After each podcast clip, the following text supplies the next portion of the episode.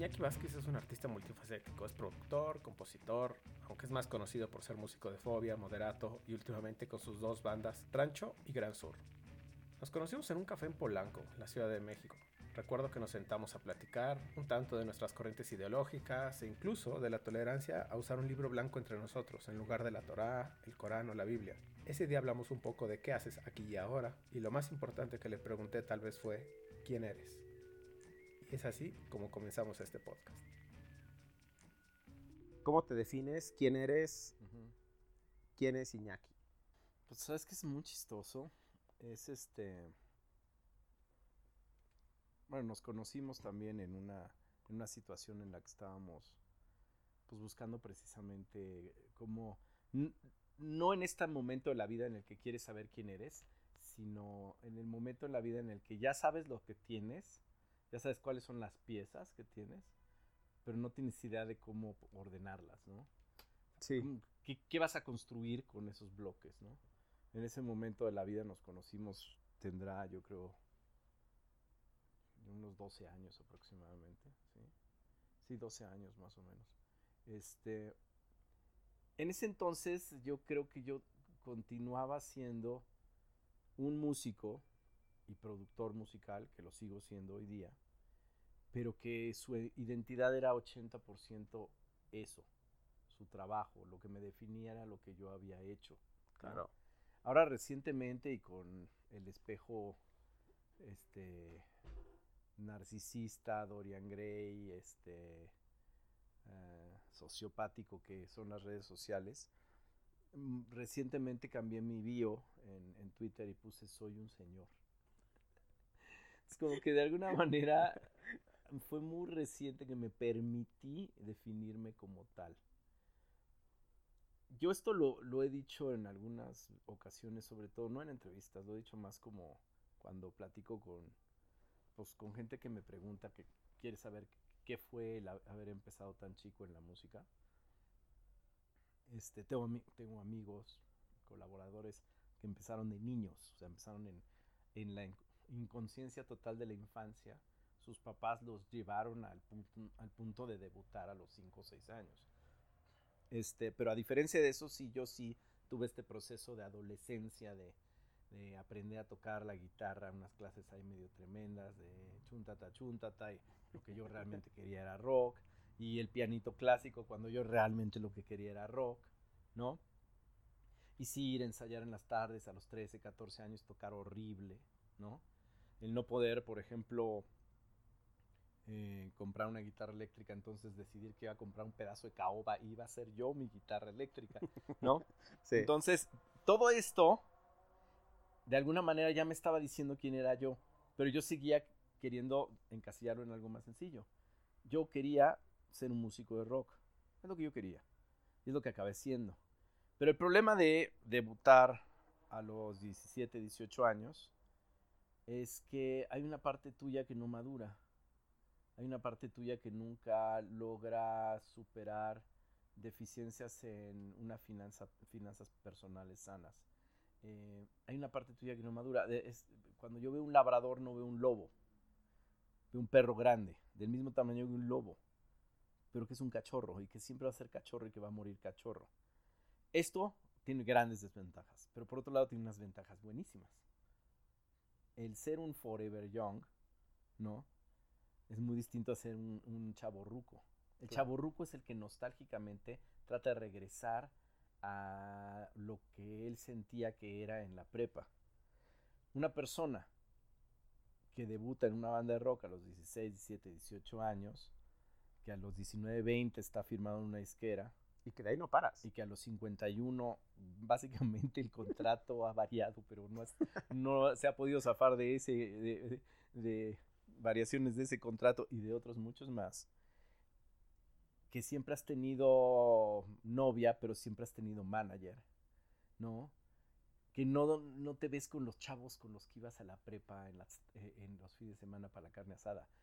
Te ves del diario y fin de semana y cuando sí y cuando no con las mismas personas con las que jugabas a los muñequitos de Star Wars y empezaste a tocar la guitarra, porque son tus socios, porque han sido tus compañeros de vida, porque ha habido etapas en las que no los aguantas o no aguantas a uno o no te aguanta alguno de ellos a ti y aún así estás en una relación mucho más intensa y mucho más este, íntima que un matrimonio, pues hay una parte tuya que no madura. Por eso cuando ves, no sé, cuando ves a Steven Tyler, o, ves, o, ves a, Kid Richards, ¿no? O ves a Wayne Coyne o, ves a este, no sé, a Beck. Tienen algo infantil en su manera de, conducirse, ¿no? en cambio, cuando ves a otros tipos como Sting, que ya la pegó a los veintitantos, ya pegándole casi a los treinta, y se volvió un gran, y tiene su castillo en, Francia, y lo que tú quieras, y la turbo armaron. Pero él ya era un señor cuando pegó de eh, Police. Claro. ¿No? Hasta cierto punto, Saúl, que es de mi mismo bloque y de mi mismo círculo, ya había un poco más. Ya estaba un poquito más grande. Pero nosotros estábamos muy chiquitos. Entonces, si ese cachorrismo. Sí, claro. Se mantiene. Entonces, para yo haber roto finalmente el paradigma de decir soy un señor, me costó mucho trabajo. O sea, yo seguía siendo un niño papá de Mateo. Pero ya recientemente, y con una, una niña 13 años más chica que Mateo, ya dije, oye, ya sé un señor, ¿no? y obviamente también este, el haber pertenecido a la fraternidad a la que pertenecemos, también me hizo decir, a ver, date el lujo de ser un señor, ¿no? Date el lujo de, de participar en, un trabajo conjunto para un beneficio personal, para un salario personal, para un, una caída de netas personal, ¿no? Asume de repente que vas a, vas a tener distintos roles, ¿no? Juega un poquito al gobierno, que es de lo que se trata, claro. ¿no? Y este, incluso preside, ¿no? Un, juego de rol. Sí. pues un día a la semana o dos, ¿no? Pero mm, también me ayudó mucho a madurar eso, ¿no? Claro. Pero hay una parte que nunca va a madurar, ¿no? Hay una parte que nunca va a madurar. O sea, sí, ah, o sea, Paul McCartney dice que hasta los 30 no manejó dinero. O sea, simplemente si quería una guitarra, un coche, un viaje a Bangladesh, sucedía en el momento en el que lo expresaba. Claro. ¿No? Esa parte de, de no madurar es precisamente lo que nos da cierta facilidad de la creatividad, ¿no? O sea, siempre han dicho que un adulto es un niño que perdió la creatividad, ¿no? Y nosotros hacemos ciertas cosas que eh, en algún momento dicen, deja de comportarte como chamaco, ¿no? O sea, ya, párale. O sea, no es que quiera, ¿no? O sea, no es que elegí portarme así. Simplemente desde niño me tocó crecer, en, tu caso, o sea, entrar en un momento en el cual arranca el rock en, México. Se conoce como rock en tu idioma, hace todo esto, pero fue de la nada, o sea, de arrancar, comenzar, firmar y producir y no parar. Sí. Entonces, eh, hoy eres el, señor, ¿sí? O sea, la definición es el señor. Pero esa parte de no terminar de madurar sirve para seguir creciendo creativamente y sigue sirviendo para, para que no pares. Exactamente. E, el día que maduras, dices, ya, ya estuvo bien del rock. Ya no, Y, sabes qué, hay, hay artistas que maduran en un momento específico de sus carreras, se les cristaliza de alguna manera el set list Sí. ¿No? Les cuesta mucho trabajo volver a publicar o incluso deciden descansar, ¿no? Yo, por ejemplo, uno de los cinco, mis cinco, voy a hacer top 5, el top 3 de discos en, en, en, español, sería el Entre el cielo y el suelo de Mecano. El disco se publicó en 1986 un año antes de que, de que, Fobia. de que Fobia debutara. Y es un disco perfecto. O sea, lo pones hoy día y...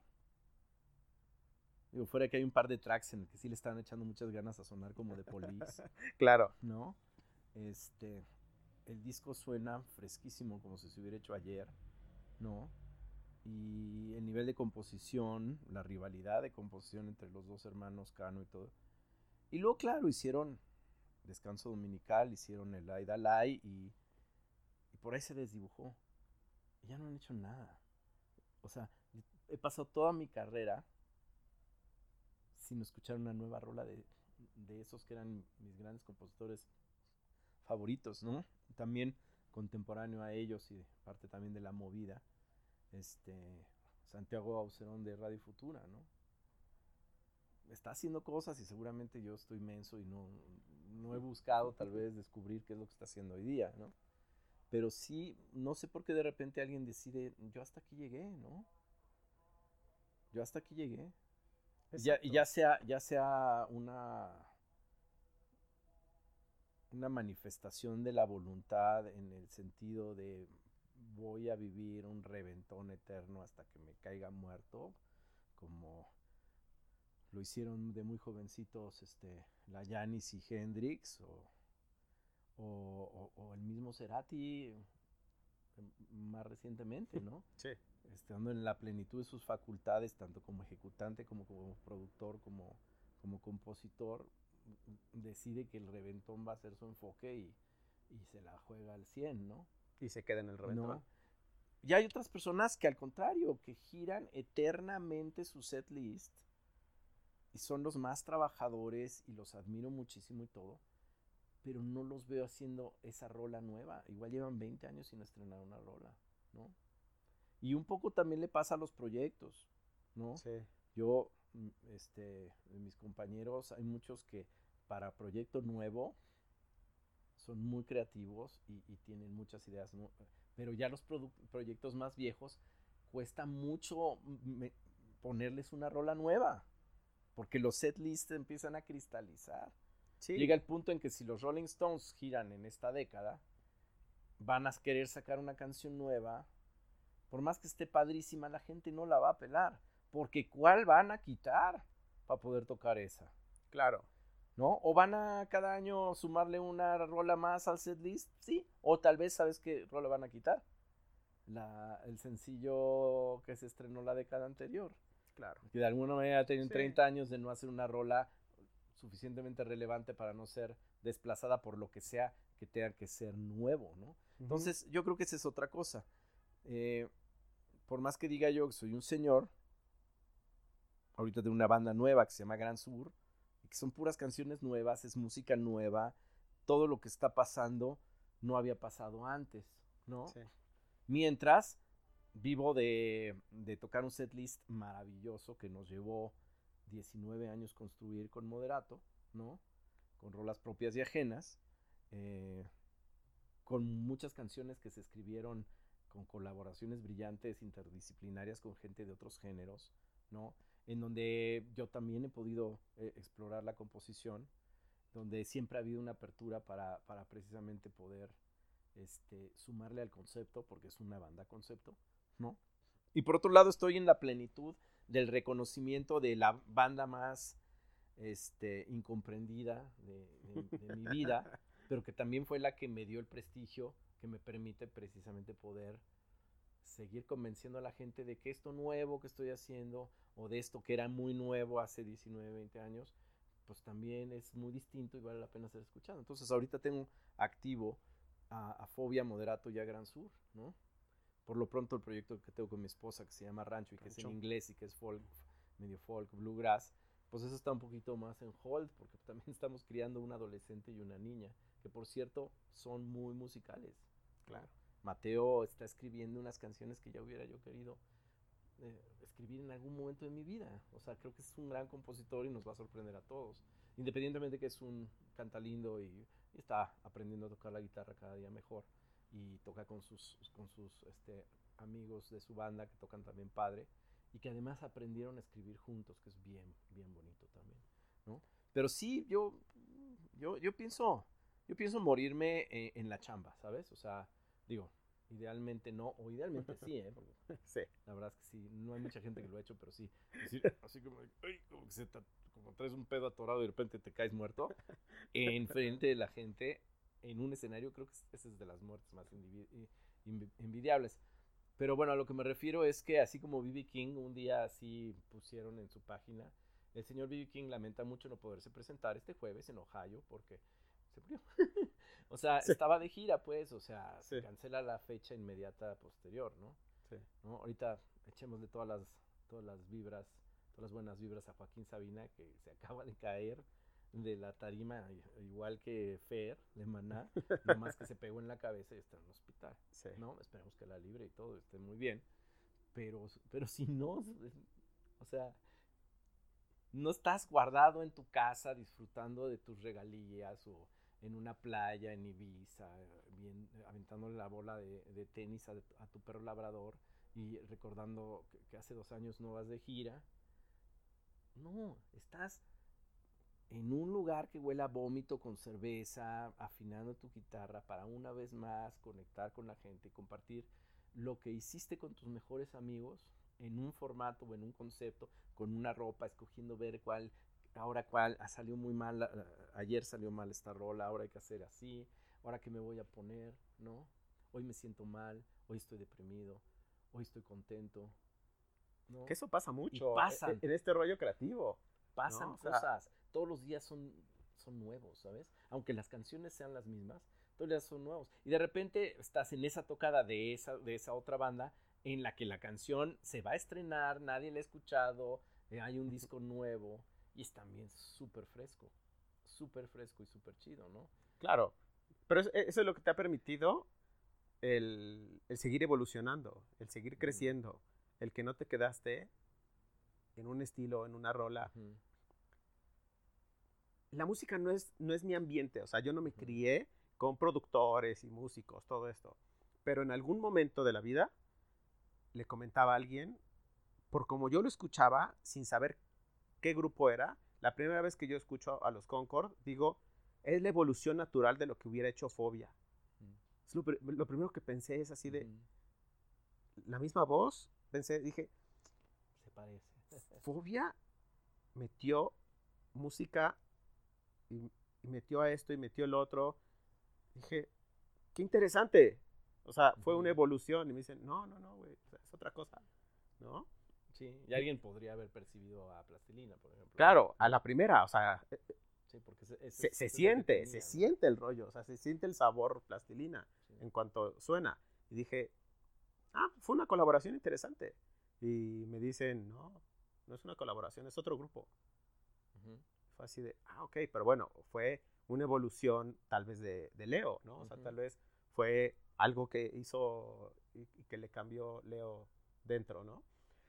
Lo mismo que pasa contigo con Moderato y en este momento con Gran Sur, que es algo totalmente distinto y que yo los escuché desde en microteatro, ¿no? O sea, estar así enfrente, súper íntimo, casi, casi era escucharlos en el, en el estudio, ¿no? Así tocando, ensayando una Además, ¿te acuerdas lo que hice? Hice algo muy hice algo muy también ahí, muy este, iniciático. Eh, dividí, dividí por tipo de sonido las secuencias, traemos un cierto apoyo en secuencia, y lo puse en tres bocinas distintas, en los distintos puntos cardinales, ¿no? Porque Pero y nos pusimos, cada uno de nosotros nos pusimos en, una posición. En, un punto cardinal distinto. Evidentemente, Sophie preside en Oriente. Sí. Ella es, ella es la que dirige. La que dirige la ceremonia, ¿no? Fue muy interesante porque este, yo me puse enfrente de ella, entonces yo estoy, yo estoy como en, la entrada. Sí, yo estoy en la entrada, ¿no? Y este, y por otro lado, Cha está en la, en, en las sombras, ¿no? Sí. Y, y Elohim es el pulso, ¿no? Como la energía, la juventud, ¿no? la, percusión. Y además, y crucé las bocinas también en el sentido de que Sofía estaba escuchando enfrente de ella los efectos y coros etéreos que tenemos en secuencias, los apoyos acústicos a lo que ella está haciendo con la jarana y la guitarra. ¿no? Eloy me está escuchando las percusiones venir de enfrente de él. Le escucha Cha y escucha las percusiones electrónicas, ¿no? Cha a su vez está escuchando la batería, ¿no? Este, para amarrarse y ser el corazón del grupo. Y yo estoy escuchando, tocando mi guitarra, estoy escuchando de frente, me está llegando todo lo que son los sintetizadores, de los ambientes, todo eso otra cosa que toco, Claro. pero que en ese momento no estoy tocando porque estoy tocando la guitarra. Entonces, eso de microteatro fue un experimento muy interesante. Yo quería, yo quería Gran Sur desarrollarlo no en un escenario hacia la gente, lo quería desarrollar en un espacio ritual, porque yo lo que quería, y además se llama Gran Sur, o sea, hay una clara referencia este, de orientación, eh, yo quería hablar como del alma de Latinoamérica, pero desde un punto de vista evidentemente rock en español, que Claro. es de donde soy, o sea, es de donde vengo. ¿no? Sí. ¿Qué hacía Iñaki? Va, vámonos de nuevo para el pasado. 85, 86. ¿Qué hacías antes de llegar a Fobia? O sea, ¿qué hiciste suficiente para que voltearan a verte? ya. Bueno, de, de entrada ser amigo de Paco sí. y jugar con los muñequitos de Star Wars desde finales de los 70s, la verdad, y principios de los 80s. Eh, somos vecinos, bueno, éramos vecinos en un, en un barrio chiquito que, eh, un pequeño fraccionamiento que, que construyeron mi papá y mi abuelo en los, en los 60s. eh, y ahí pues crecimos, eh, haz de cuenta muy en la onda Edward Scissorhands, eh, era un lugar muy, muy, muy bonito, muy, muy peculiar que tiene un, o sea, mi papá sembró únicamente jacarandas, Oh, qué lindo. ¿no? O sea, digo, siempre le había gustado las primaveras en la Ciudad de México, pero pues cuando pudo hacer un fraccionamiento, puso adoquín rosa, este, continuó con, con esta cosa de San Ángel de empedrado, pero las banquetas eran de adoquín rosa y nada más había en, en- en las calles, solo jacarandas. Había tres parques pequeños en el fraccionamiento que sí tenían unas como islas de distintos tipos de árboles, pero La esencia la era. esencia, los farolitos verdes, el adoquín rosa y las jacarandas. Entonces era alucinante, un lugar muy, muy bonito para crecer. Este, muy chiquito, muy manejable. Era clase media, hoy día se ha gentrificado como todo. O sea, yo no podría vivir en donde vivía de niño, ahí vive pura gente de dinero. Pero este, y tenía ciertas peculiaridades, ¿no? Por ejemplo, en la parte de afuera, dando hacia periférico, no siendo parte del fraccionamiento, pero sí sí estando ahora sí que espalda con espalda con, can- con ca- casas del fraccionamiento, vivía Alex Lora, entonces ibas a, a pasear a los perros al parque. Claro. Entonces, por un lado veíamos a Lora y por otro lado estaba, estaba llegando gente de dinero, ¿no? Los de Lumen, ¿no? A, a- a una parte, compraron un terreno enorme en la parte de abajo de, de ese fraccionamiento. Pero creciendo en este ámbito cerrado, suburbano y todo, pues estás muy libre de subirte a una patineta, una bicicleta, ir al parque, llevar al perro y convivir con los niños de ahí. O sea, no, no hay peligro. O sea, a los Claro. 4 o 5 años te vas al parque sin que te cuide nadie, sin la mamá, sin hermano mayor ni nada, ¿no? Y entonces, pues en los 70s, pues jugabas a Star Wars, jugábamos también mucho a, a Evil Knievel, todo este rollo de hacíamos rampas y pasábamos las motos, los carritos. No, pero los Sí. juguetitos. Sí. Entonces quemábamos periódico y pasaba Evil Ah, Knievel arriba de, ¿no? Este, ese era el tipo de tarugada a la que jugábamos, hacíamos nuestros propios paracaídas con bolsas de plástico de Liverpool y soldaditos, ¿no? Eh, volábamos avioncitos de estos de línea con motores de gasolina que te podías fácil, fácil arrancar un dedo, ¿no? O sea, era muy padre, era muy de estar en la calle. Y llegó un momento en que pasamos del muñequito de Star Wars y la cámara de Super 8, porque además todavía no había, el video todavía no estaba de moda. Entonces podías hacer cosas muy chingonas en, en cine. O sea, el video fue un, un momento de crisis en, en- en- en la producción audiovisual de los adolescentes y los niños. Pero este, de repente cama- cambias el juguete, la cámara. Algunos se siguieron con la cámara y Rodrigo Prieto está triunfando en Hollywood, Claro. ¿no? Eh, Chivo Lubeski también. eh, pero algunos agarramos una guitarra, ¿no? O, o un sintetizador. ¿Qué tocaste primero? No, la verdad es que yo, yo empecé como el típico niñito que llegaba al piano y tocaba el himno de la alegría con el dedito sin que nadie le dijera. Entonces, pues la clase de piano y el sueño de las abuelitas de que fuera yo algún día un concertista y que tocara eh, los conciertos de Rachmaninoff, ¿no? Este no sucedió. Porque soy muy huevón y muy poco disciplinado y pues me, me doy a entender con el piano, pero nunca lo, nunca lo dominé. Y luego, pues también mi papá se encontró a un viejito ancestral, que ya era viejito ancestral cuando él era niño y le había dado clases de guitarra. Se lo encontró en el centro caminando y todo sudadito con su trajecito ahí y su sombrerito y le dijo, oye, tengo un, tengo un niño de 12 años, ¿le darías clases? Sí, claro que sí, me fui a, el viejito me fue a dar clases como unos 3 años. Me enseñó, fíjate, ahí es donde conecta con Gran Sur. Me enseñó eh, muchos maneos de guapango y, y, estilos de rasgueos. Este, y me enseñó mucha música mexicana, boleros y, armonías y cosas que pues la verdad de otra manera no la habría aprendido. Y no me lo enseñó de una manera académica, ¿no? Y yo como que no lo conecté con lo del piano, como que la guitarra se me desarrolló en otra parte del cerebro, ¿no? Me, me, ha llevado ya años el poder reconectar a los dos instrumentos.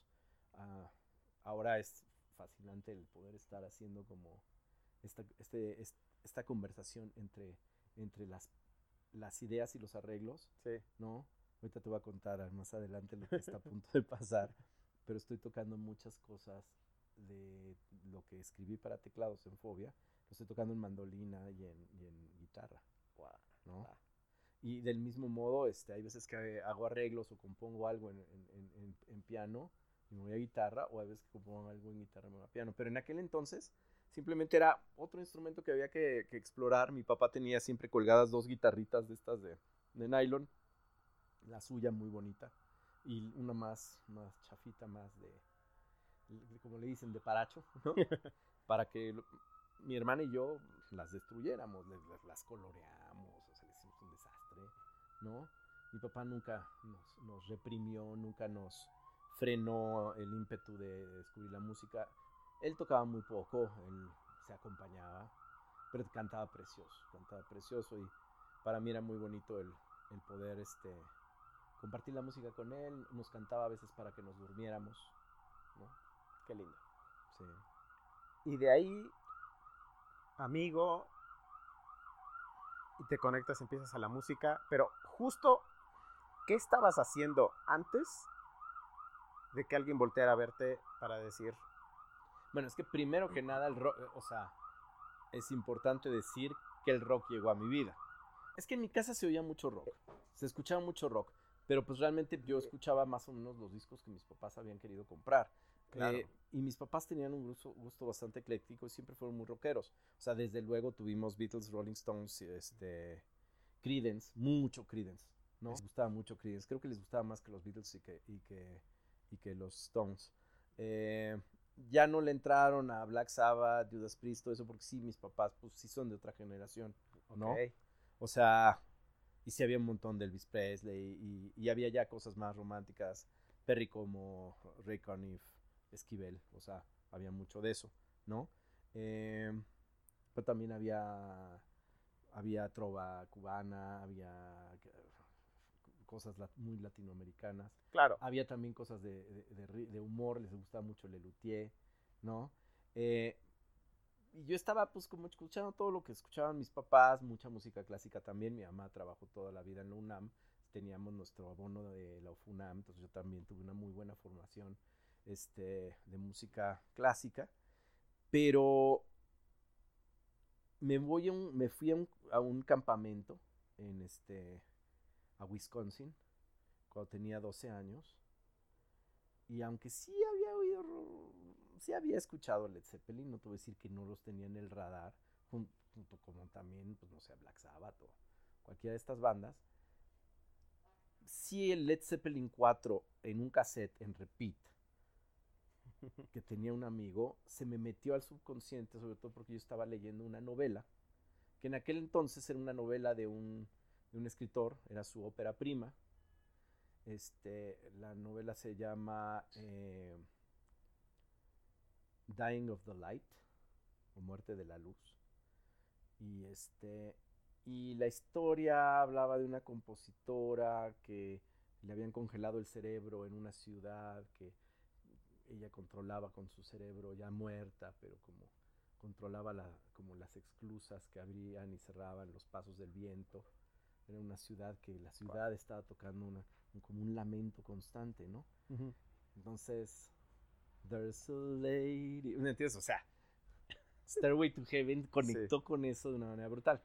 Este autor que estaba escribiendo por primera vez un libro que era ciencia ficción, pero al mismo tiempo era un planeta con características muy específicas, estaba a punto de enfriarse porque se estaba alejando del Sol. Era un planeta que había entrado a un sistema solar y luego iba a salir. Entonces, nada más lo usaron como 80 años de festival interplanetario, pero estaba llegando el invierno y esos temas que luego veríamos mucho más adelante, sí. O sea, no casi no se puede encontrar en ningún lado porque este señor se enfocó tanto en su saga de, del hielo y el fuego, este, pero era padrísimo, era padrísimo leerlo por primera vez. Entonces yo estaba leyendo por primera vez a, George R. R. Martin, este, con Dying of the Light y escuchando Led Zeppelin 4. Y pues, yo, o sea, escuchas Stairway to Heaven y dices, yo quiero hacer eso. Claro. O sea, pero no es que yo quiero tocar esa canción, es que yo quiero ser eso. O sea, la canción en sí era todo lo que yo quería hacer, porque además empezaba con una guitarra acústica y con una flauta. Bueno, que yo luego entendí que era un, que era un este, que era un... Uh, bueno, el... el uh, creo que sí se usaron flautas, flautas, pero también se usó el melotrón. O sea, una, entre los dos. Pero en aquel entonces yo regresé y en el festival escolar tocamos con dos guitarras de nylon y el que, se, el que iba a tocar luego la batería, sentadito en su banco de batería, tocó la parte de las flautas con la flautita dulce Yamaha que te, que te imponen en la clase de música en la, en la secundaria. Claro. Y luego ya me pasaba yo a la eléctrica y entonces ya estaba yo en la eléctrica y entonces se pasaba el de la flauta a la bataca y el de la otra guitarra en nylon ya se estaba pasando al bajo, nadie se animó a cantar y pero sí, este tocamos Stairway to Heaven en un festival escolar cuando yo tenía 13 años y mi vida cambió. Yo dije, esto es lo que quiero hacer. Siempre hay un ¿qué te llevó a? ¿No? O sea, el, mira, pues conocí a alguien o vi por primera vez por error, este, iba caminando y escuché música en el CNA y me metí al parque y estaba tocando, bla, bla, bla, ¿no? y, y, eso me dijo, tienes que tocar, ¿no? O, En mi caso yo creo que fue eso, esta novela con ese disco y que regresé allá no a hacer otra cosa más que gastarme todo mi dinero en comprarme discos. Eh, tuve una etapa en la que descubrí el rock progresivo, que en aquel entonces me hacía ancestral, que había pasado 10 años antes este, de lo que yo estaba escuchando, bueno, o no tan antes, en el caso de Rush, pues sí, todavía este, se estrenaban discos que ahora son turbo clásicos. o sea, el ir a comprar el Motion Pictures a la tienda porque acababa de salir, digo, es algo muy chido, la verdad. Este, pero bueno, eh, de alguna manera empecé a escuchar música un poquito más sofisticada, decidí que quería estudiar composición, me enganché mucho también con la parte de la música del mundo, ¿no? La música de mi país, entré a estudiar a, la Nacional de Música, eh, iba para composición, pero me empecé a inclinar mucho hacia etnomusicología, ¿no? Eh, me, me generaba una gran fascinación la música tradicional mexicana, esta colección maravillosa de, vinilos que, que sacó el... Eh, eh, antropología y que los tenías que ir a comprar a la tiendita del Museo de Antropología. Claro. ¿No? O sea, era, era, era increíble, ¿no? Y descubrir incluso otras colecciones francesas, inglesas. La misma Deutsche Grammophon tenía una, una, una parte que, de, música étnica. Eh, en el caso de, Radio France tenía, tenía una, una este, otra disquera que se llamaba Cobra, etcétera, como mucho de esto. Y yo estaba metido en ese rollo y para estudiar composición yo necesitaba tener una muy buena herramienta. Afortunadamente, como había tocado piano de más niño, me daba a entender muy bien que el teclado. Y en aquel entonces, el, invento este maravilloso del sampler se había vuelto accesible relativamente a los bolsillos de un músico que empezaba, ¿no? le pedí 1100 dólares a mi abuelo prestados que me tardé tres años en pagárselos, pero se los pagué, y compré mi primer sampler para entrar a la Nacional de Música. Entonces empecé a hacer mucha música experimental con eso. En aquel entonces, pues las computadoras no, grababan audio, pero sí podían secuenciar notas.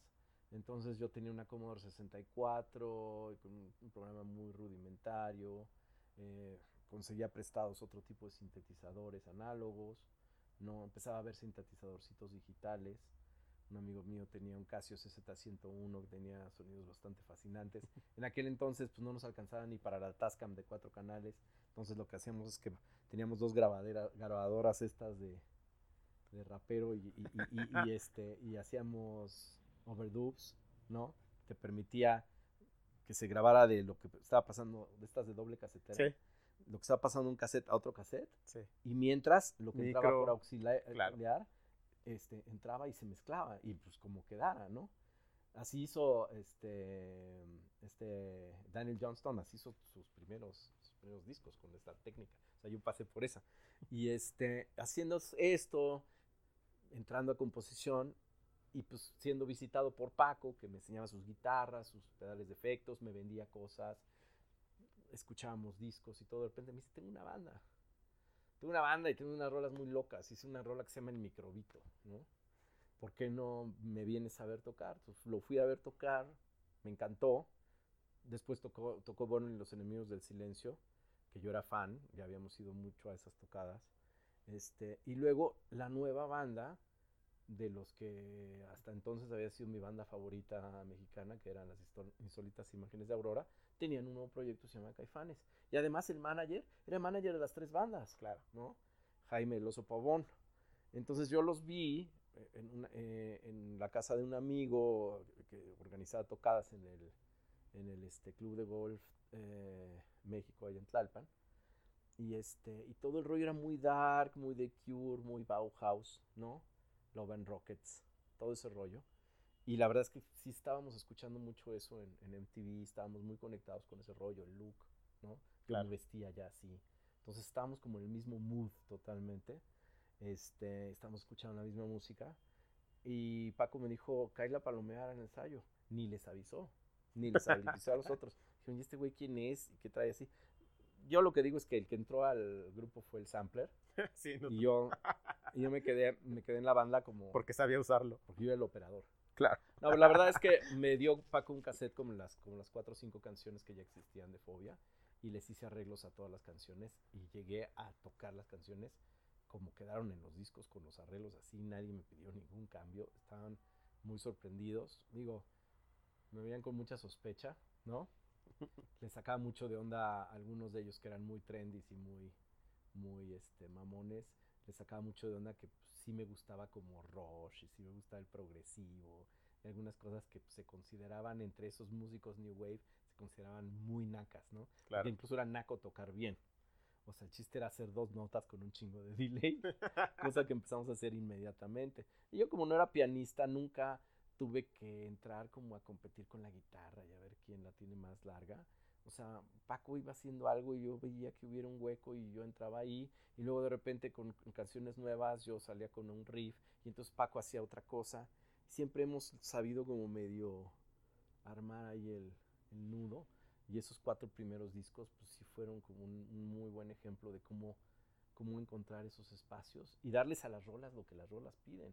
Porque eso es lo que mata a todas las bandas. O sea, la mayoría de las bandas se meten a, a tocar, se meten a ensayar este, y, quieren componer en colectivo y salen, salen unos mamarrachos. O sea, unos Frankenstein. Sí, acaban tocando caca con coco, o sea, un, acaban haciendo una especie como de jam y luego muchos de ellos no tienen eh, la bolsa de trucos como para que sea un jam súper creativo, ¿no? Entonces, y todos quieren que haya como una especie de democracia. Entonces agarran y, pues vamos a hacer una rola. Llegan al ensayo, vamos a hacer una rola. Ah, pues tócate un ritmo. ¿no? Y, y, entonces pues, ya está tocando ritmo, entonces, pues, ¿qué hacemos ahí? Ah, pues a ver, el bajista, que es la P, con todo cariño y respeto, digo, hay bajistas maravillosos, hay bajistas que escriben muy bien, pero la mayoría de los bajistas apoyan muy bien algo que existe. Si tú le pones a un bajista a que él sea el que ponga las fundamentales de la que será la armonía, de la que será una canción, ya te estás yendo por el lado equivocado, ¿no? Claro. Si de repente llega un bajista con tururum, tum, tum, turun, tum, tum, tum, tum. Innegable. Innegable. O sea, Claro. vámonos, vámonos detrás del bajo. Esta rola es así, Síguelo. ¿no? Síguelo. Pero no siempre es así. Sí. ¿no? Entonces, siempre es mejor que haya un tipo loco como Paco, ¿no? ¿No? O como Sofi, ¿no? Digo, yo también he sido en algún momento ese tipo, me encanta componer, me gusta escribir, y trabajas la canción. Sí. A ver, chavos, tengo esta rola, ¿por dónde la llevamos? Y hay veces que no necesariamente tienes que poner a tocar inmediatamente. Ah, sí, eh, a ver, ahora yo voy a, voy a hacerle lo mío. No, no, a ver, espérame. ¿Por dónde llevamos esta rola? Paren todo. Vamos a oír discos. Vamos a oír discos, ¿no? Y ahora es más fácil. Abres Spotify y te- o YouTube y te viajas. Oye, eh, ese riff me recuerda un sonido que... Y entonces empiezas a hacer unas referencias cruzadas. Y ahí es en donde, por ejemplo, tienes un bajista como Cha, que, que es un musicólogo genial, una persona de un gran conocimiento, y te lleva conceptualmente al lugar. No desde su ejecución, sino desde su concepto. ¿no? Claro. Por ejemplo, Gran Sur se está construyendo así. ¿no? Y así se construyó Fobia, y también en gran medida Moderato, ¿no?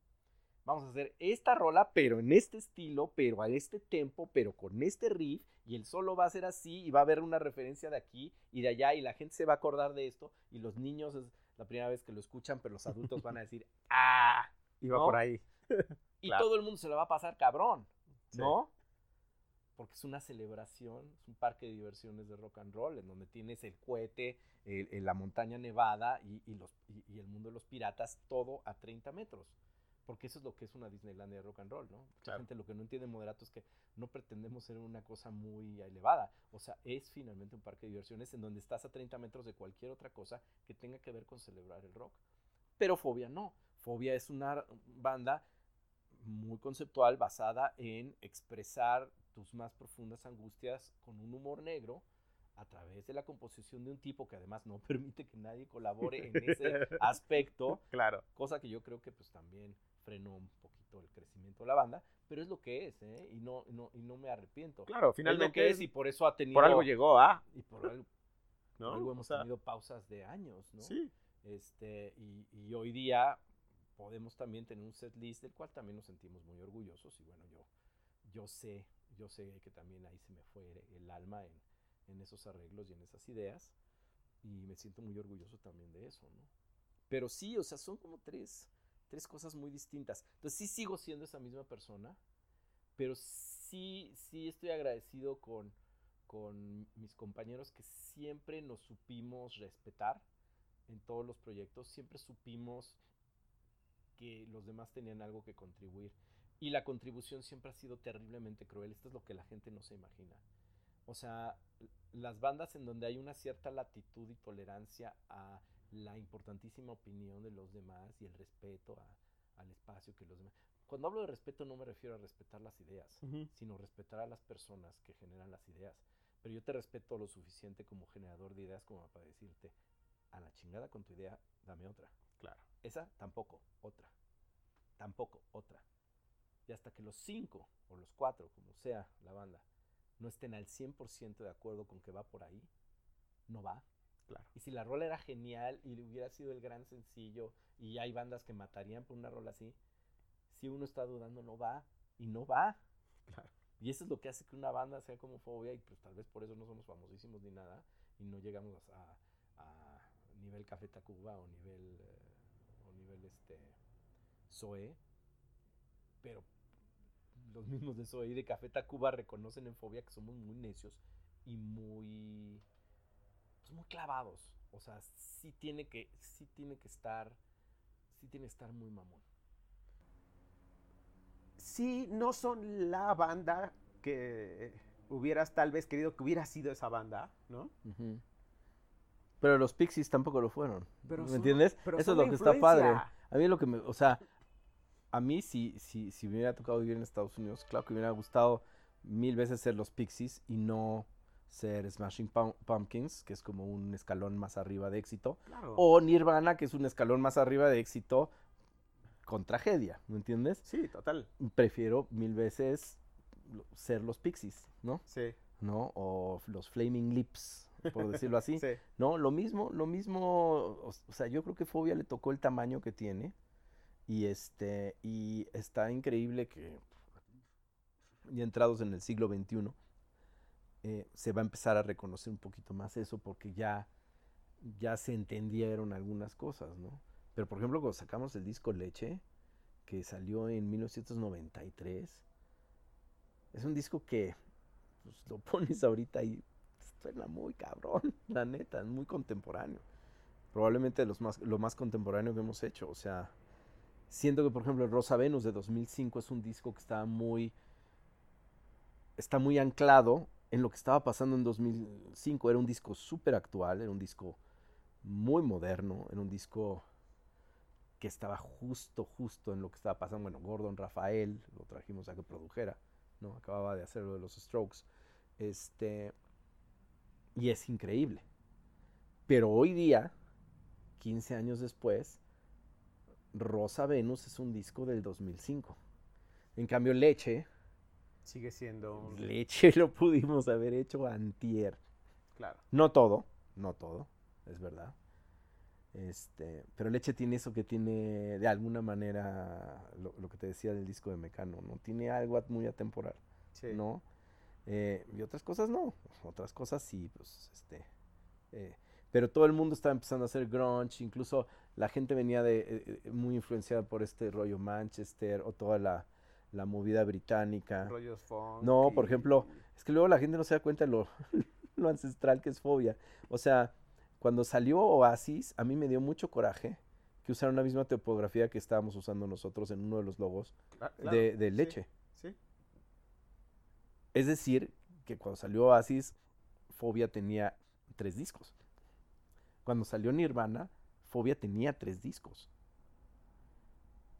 Entonces somos pre-grunge. O sea, nosotros sí, sí pudimos en el amor chiquito hacer un cierto guiño a lo que estaba pasando en los noventas. Pero nosotros veníamos ya de haber establecido nuestro rollo ah, previo, ¿no? Éramos como la evolución de un grupo de finales de los ochentas a algo más experimental. Por eso sí los Pixies, ¿no? Sí son claramente algo muy parecido a lo que estábamos haciendo. Y de alguna manera los Sugar Cubes, Popular Itself y otras cosas que, ¿no? Que pues tal vez no pasaron bajo el radar, ¿no? Claro. Eh, y desde luego, pues al principio, pues sí se nos notaba mucho de Cure y se nos notaba mucho, este, pues Bauhaus, ¿no? Pero por ejemplo, como yo venía de otro rollo, ya no gravité hacia Depeche Mode en los teclados. Mi rollo era más como, yo estaba escuchando, por ejemplo, todo el material, eh, el material solista de, Robert Plant. O sea, yo seguí fascinado con Robert Plant. Yo no soy de estos fans de Led Zeppelin que dicen, ay, ojalá y se junte el Zeppelin. No, Zeppelin es lo que fue, está increíble, cuando se han juntado, qué chingón, lo que tú quieras.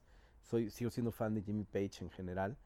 Pero lo increíble de la carrera eh, solista de Robert Plant es que, al igual que Bowie, pero más bajita la mano, sin mucha pretensión de estar en lo actual, él siempre estuvo haciendo como la música que le gustaba y siempre colaboró con buenos bateristas, con buenos tecladistas, con buenos guitarristas, ¿no?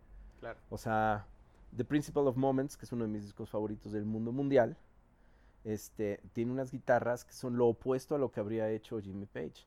Son puras strats este, con delay, súper, súper, súper limpias, pero ejecutadas con, con la misma maestría y al servicio de las canciones. En ese disco hay programación, pero también hay, hay unas baterías en, vivo tocadas por Phil Collins, ¿no? Coincide con que luego Phil Collins es el que se la rifa y toca con Led Zeppelin en esa reunión tremenda este, de, Live Aid, ¿no? Y, y ahorita no me acuerdo los nombres ni del guitarrista ni del, del tecladista de ese, de ese disco, pero es, son teclados que me influyeron a mí muchísimo. ¿Sabes qué otro fue una gran influencia para mí? Cars. Okay. ¿No? De Cars porque, no sé, o sea, como ese tipo de teclados o todo el trabajo de teclados en el maravilloso disco de She's So Unusual de, She's so Unusual de, de Cindy Lauper. ¿No? Y pues desde luego, más por ahí, más, más que estos teclados como de, ah, súper cabrones, ¿no? O sea, mil veces Flock of Seagulls que Depeche Mode. Para mí Depeche Mode era muy, no, hasta nos burlaba, me encanta, ¿eh? Me encanta, pero en aquel momento como influencia era como de, si escuchabas Rock 101 y eso era tu único acceso al rock porque este, la señora de la Madrid prohibió MTV, pues vas a oír a YouTube, vas a oír a, a Depeche Mode y por ahí a R.E.M., ¿no? Y de ahí, y puro rock clásico, ¿no? Porque es lo que ponían en Rock 101.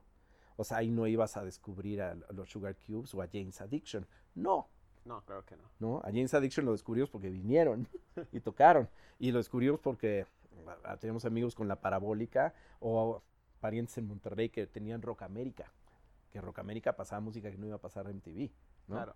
Entonces, y en aquel entonces, pues sí te la tenías que seguir rifando, buscando discos raros en revistas y luego arriesgarte a pedirlos, esperarte dos semanas a que llegaran, ¿no? O si te, se iba un primo tuyo a Londres, tráeme esto y esto y esto.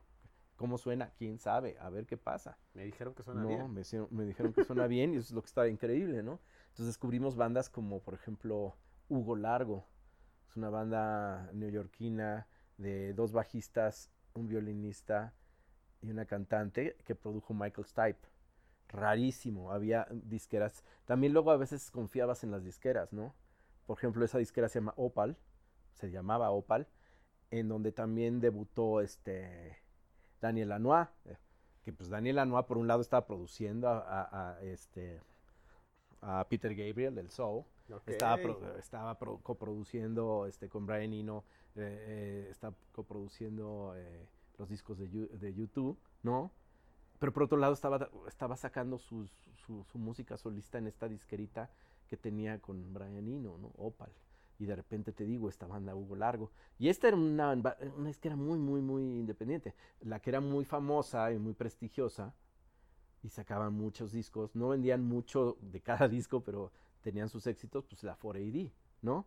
Con la 4AD, pues tenías a los Cocteau Twins, ¿no? Tenías a This Mortal Coil, que era como el colectivo que, tenían entre, entre todos. Eh, y bueno, muchas, muchos otros, His Name is Alive, un, montón de bandas así. Entonces, eso era el verdadero alternativo, ¿no? Ahorita la verdad es que hay tantas cosas y de tan buena calidad que yo me pierdo un poco en el mar de, de cosas nuevas, ¿no? Y porque no hay tanto tiempo de descubrir cosas. Hay veces que prefiero descubrirlas en vivo, ¿no? Viendo el programa este de NPR, National Public Radio, el de Tiny Desk. Wow, es maravilloso. es una maravilla. ¿no? Y hay tantas sesiones acústicas y no acústicas. Hay, un, hay una revista musical radial que está desde los años 30, 40, pero que ha ido evolucionando, cambió de host hace unos años, que ahora se llama Live from Here, y el host es un héroe mío, un mandolinista, que creo que es el mejor instrumentista vivo hoy día en el mundo que además ha llevado a su instrumento, que es la mandolina, a niveles insospechados. O sea, nadie ha tocado la mandolina como él. ¿no? Es como cuando Paganini llevó al violín a un lugar al que, ¿no? Era inalcanzable. O sea, incluso los violines que había hecho Stradivarius y, Amati no habían sido tocados como hasta donde se podían tocar hasta que no llegó Paganini, ¿no? De la misma manera, este señor Chris Tilly está tocando las mandolinas y la mandolina americana como nunca soñó ni, Orville Gibson cuando la inventó, ni Lloyd Loar cuando la evolucionó en los años 20 y surgieron todos estos este, eh, orquestas de mandolina. Pero luego el bluegrass evolucionó, paralelo al jazz y al blues, con unos niveles de, virtuosismo brutal, eh, impulsados por un, como una rotación y un ambiente de competencia familiar infantil.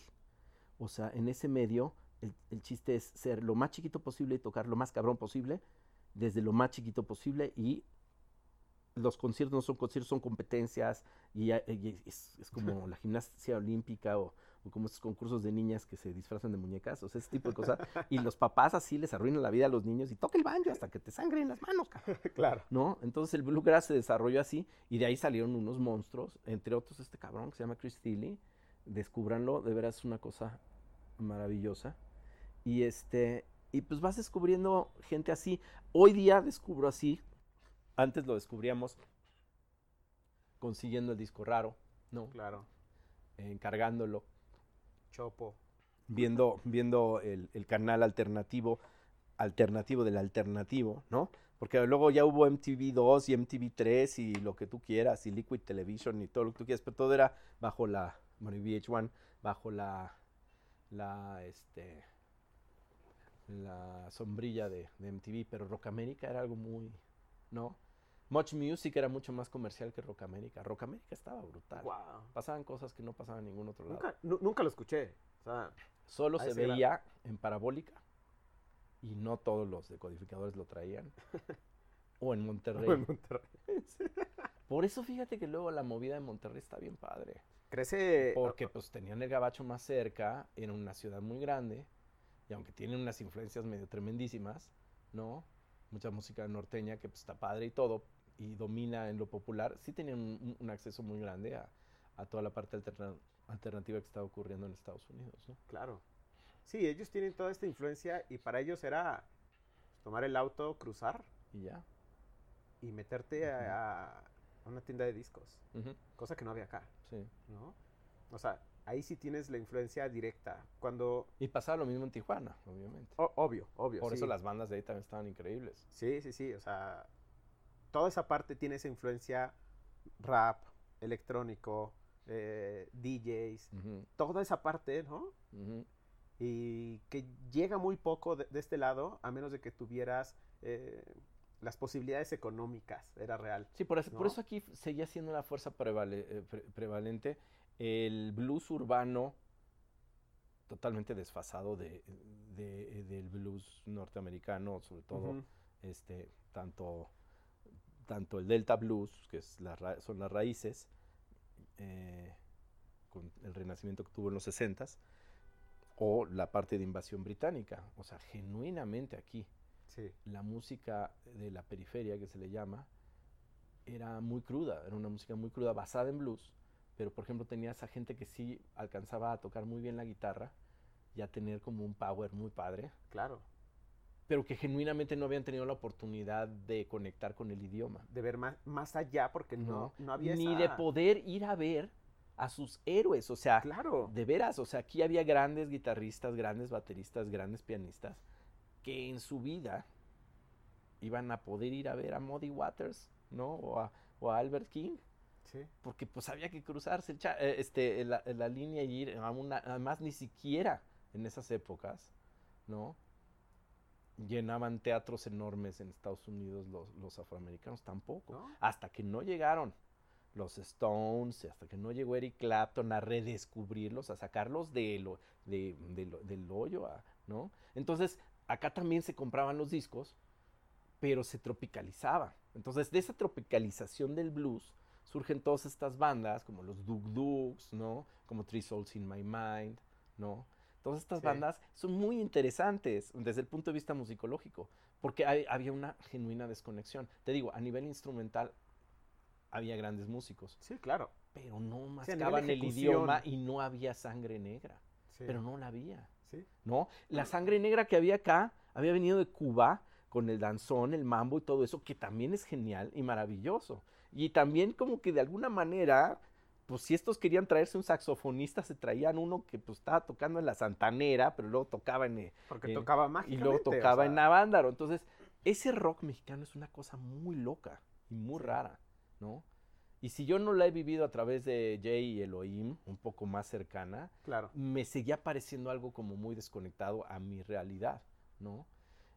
Y luego aquí, pues muy, muy centrados en, en- en- en, pues ahora sí que en el ombligo de la luna, como le llamamos a nuestra capital, y pues siendo los pinches chilangos mamones que somos, pues sí, nos quitaron MTV, ¿no? O sea, MTV corrió de cuando yo tenía 13 a cuando yo tenía 16. Y luego no hubo MTV como tres años, como la segunda mitad del sexenio de De La Madrid.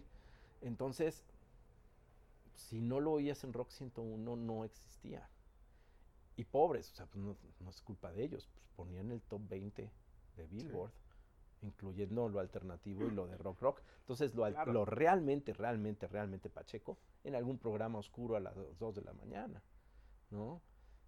Entonces nosotros, los mamones de fobia, No queríamos hablar del levantamiento en Chiapas, no queríamos ir ahí a la explanada de la UNAM a tocar ska, ¿no? No queríamos este, echar el blues del autobús, de, del, rock, del rock de la periferia. Pues nosotros estábamos clavados descubriendo. Espérense, hay una nueva banda que se llama James Addiction. Claro. Allá hay otra banda, no sé, hay, hay, una banda que se llama, no sé, eh, Flaming Lips, ¿no? Sí. O ya oyeron el último disco de los Pixies, o, estamos descubriendo lo que hacen las la bataquera y la guitarrista de Prince en una cosa que se llama, este, se me fue, o sea, lo tenía en la punta, Wendy and Lisa, ¿no? O sea, simplemente oíamos Prince, o sea, luego todo el mundo supo quién era Prince por, gracias a que MTV regresó y regresó a full. Sí. hubo una época en que Prince era enorme en Estados Unidos y en México como que lo único que oían de Prince era que el Flanagan bailaba la canción al principio de su sketch. O sea, entonces sí, sí, o sea, soul, nadie oía soul. No. No. Música negra, no, o sea, se oían los clásicos y se oían discográficamente, ¿no? No se vivía. Entonces nosotros, pues sí, en cuanto empezamos además a viajar en Nueva York, a grabar todos los discos, íbamos a los antros de allá, clubes de jazz, este, entramos al cuarto alternativo del alternativo del sótano del sótano, en el antro clandestino en Manhattan, ¿no? Además todo este rollo gay que ahorita está maravilloso y que qué bueno que está todo abierto. Nosotros en Nueva York lo vivíamos a flor de piel todo el tiempo, ¿no?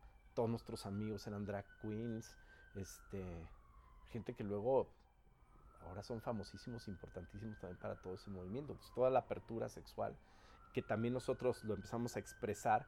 Entonces recibimos muchísimo mal pedo homofóbico sin que nosotros aclaráramos de qué lado bateáramos. Porque además decidimos ni siquiera andar, andar defendiendo desde una supuesta heterosexualidad. Nada, al contrario, a mí me gustó la idea. Ah, ¿piensan que soy gay? Pues síganle. Dale. O sea, yo no les voy a tolerar la homofobia.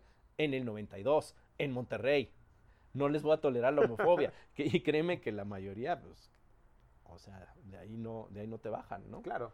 Hasta canción me hicieron. Los amigos de Molotov. Pero eso es lo que está chingón, ¿no?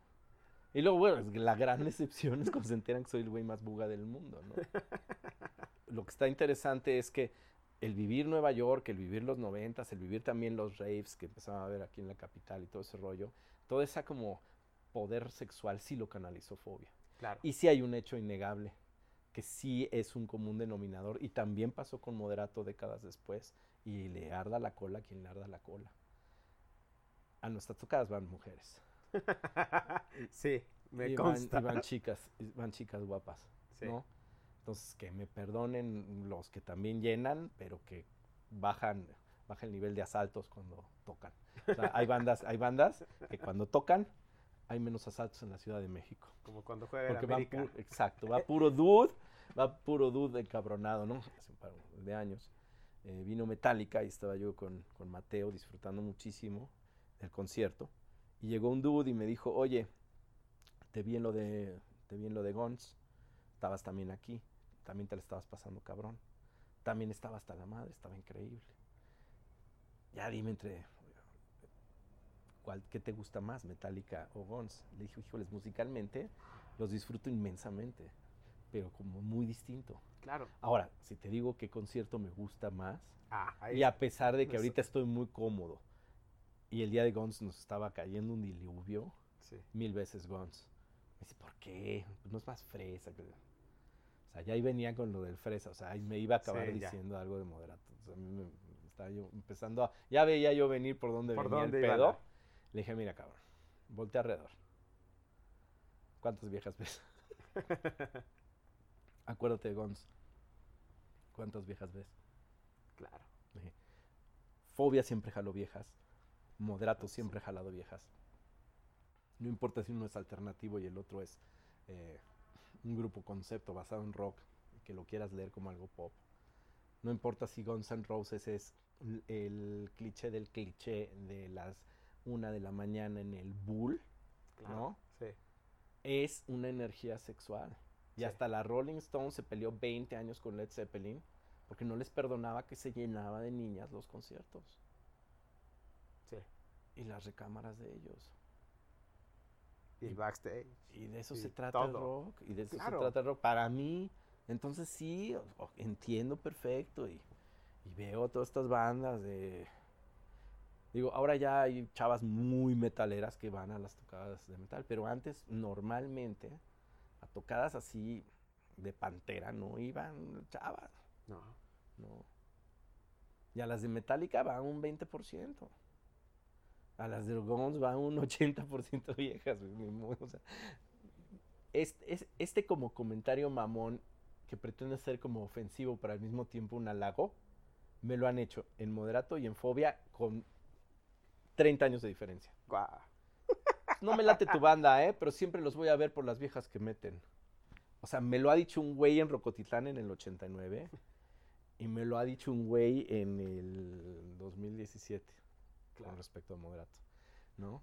Pero la verdad es que hacemos música que nos gusta a nosotros, tampoco la hacemos para jalar viejas, Claro. ¿no? O sea, tampoco se trata de eso, absolutamente. ¿Funcionó? Lo que pasa Está es que bien. tiene una energía sexual. Claro. Y yo sí pienso que precisamente este rollo de cuarto ensayo de estoy tocando mi solo, quiero tocar mi solo, llevo practicándolo horas, Mm, creo que no le gusta al bajista. Y el bajista está pensando, ay, está horrible el solo de este güey. Pero si yo se lo critico, me cambia mi parte y ya me gustó. Entonces yo no critico al guitarrista, el guitarrista no critica al bajista y la rola queda así. De repente, tú como público ves a la banda tocar esa rola. Te late la rola, está buena, está chida, prende, tiene un buen coro. Pero algo di- dices, Hay algo. ¿qué pasa? Hay dos cabrones de cinco que no están convencidos de la rola. ¿Y sabes quién agarra ese pedo sin pasarlo por la parte consciente? Las chicas. Sí. ¿Se está pasando? ¿Hay magia o no hay magia? Sí. Punto. Totalmente. Entonces, ¿qué pasa? En el cuarto de ensayo dices, oye, esto solo está de la verga. No, pero es que yo llevo horas practicando. Me vale madres. Cámbialo, no me gusta. O dura el doble, ¿no? Vamos a buscarle por otro lado. Sí, pero además tu parte de abajo no amarra. Como que frena, como que echa todo para atrás, como que no fluye. Pues claro que no fluye. O sea, la música debe ser como el sexo, debe de fluir, ¿no? De aquí para allá, Entonces, allá es para lo acá, mismo, y- es lo mismo. Entonces, cada canción en cada uno de los proyectos en los que yo he estado tiene que tener ese elemento. Claro. No, e- no el elemento sexual necesariamente, pero sí el elemento de que nadie dude. Y Sí. si nadie dude, mm, duda tiene una energía muy especial, ¿no? Funciona. Y funciona, ¿no? Y es justo y perfecto, ¿no? Porque si no, cuando es nada más tendiente a la perfección, pues Ahí va. ahí va.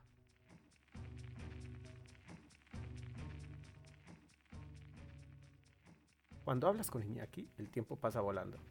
Así que tenemos un episodio 2. Te agradezco enormemente haber escuchado este primer podcast, menos 6 grados de separación.